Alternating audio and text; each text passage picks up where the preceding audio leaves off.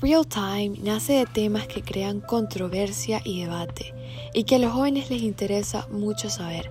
Soy Celeste Sandoval y en este espacio invitamos a todos, amigos, familiares y otras personas que les gustaría saber más de la realidad. Bienvenidos a mi tercer capítulo de The Real Time y como dice el nombre es de la realidad.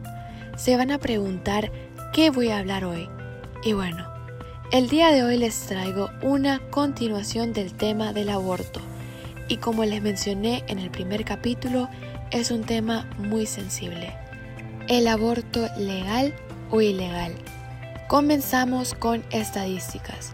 En un promedio más o menos de un 36% de las mujeres en todo el mundo viven en países en los que se permite el aborto en los que generalmente se hacen en las 12 semanas de gestación. La importancia para muchas personas es cuáles son los países en donde es legal el aborto. El Centro de Derechos Reproductivos nos ofrece un mapa en donde nosotros podemos ver los países en donde el aborto es legal y en los cuales es ilegal. En mi opinión, el aborto no debería de ser legal, porque esto daría mucha libertad a las personas a cometer este asesinato, si se puede llamar de esa manera. Existen varios tipos de aborto. El aborto que es sin restricciones o el aborto que tiene limitaciones en cuanto a la edad gestacional de la persona. Normalmente estos abortos, como mencioné antes, se hacen antes de las 12 semanas de embarazo.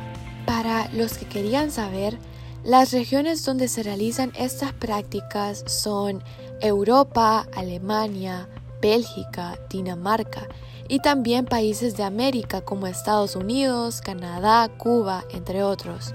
Algunas veces el aborto está permitido solo para salvar la vida de la mujer. El aborto es inducido y también solo se permite cuando la vida de la mujer está en peligro. En algunos casos también se da cuando las mujeres son violadas. En otros casos, el aborto se permite para proteger la salud mental o física de la mujer. Usualmente las leyes que permiten esto tienen un cambio dependiendo de la situación de la persona. También hay abortos que se dan por razones socioeconómicas o porque algunas veces tienen demasiados hijos y son pobres y por eso les permiten abortar. De igual forma, existen algunos países en los que no son permitidos.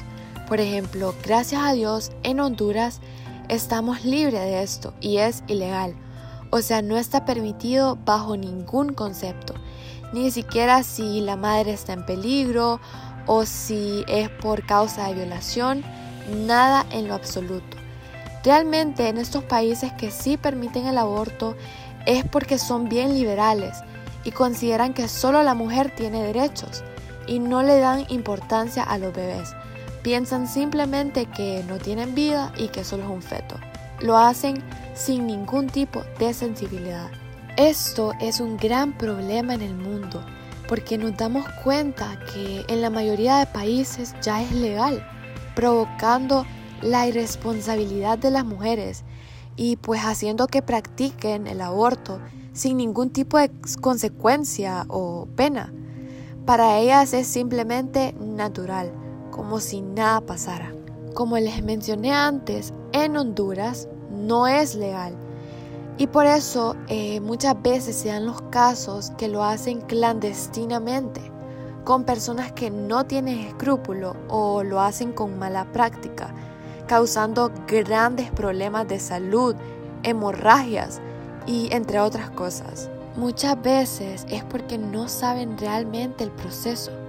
Definitivamente esto puede ser una situación que desgracia por completo su vida. Espero que eso no sea legal en nuestro país, pues realmente sería muy muy triste y crearía un descontrol con la pérdida de tantos seres.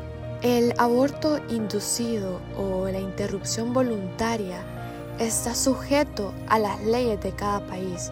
En algunos países se toma como un delito que debe ser penado y en otros no tiene ningún tipo de consecuencia. Este tema de legalidad o no trae mucha controversia y polémica alrededor del mundo, pues nos encontramos muchas personas a favor y muchas que están en contra de esto. Realmente, como les mencioné, este tema ha llevado a muchos debates, muchas conferencias, reclamos, exigencias, entre otros. Sin embargo, Honduras se ha mantenido fuerte. Bueno, jóvenes, adultos, esto ha sido todo por hoy y espero que esto quede en sus mentes. Recuerden, seamos fuertes, actuemos de la mejor forma. Hasta el siguiente capítulo. Ya saben, no se pierdan el próximo. Estará buenísimo.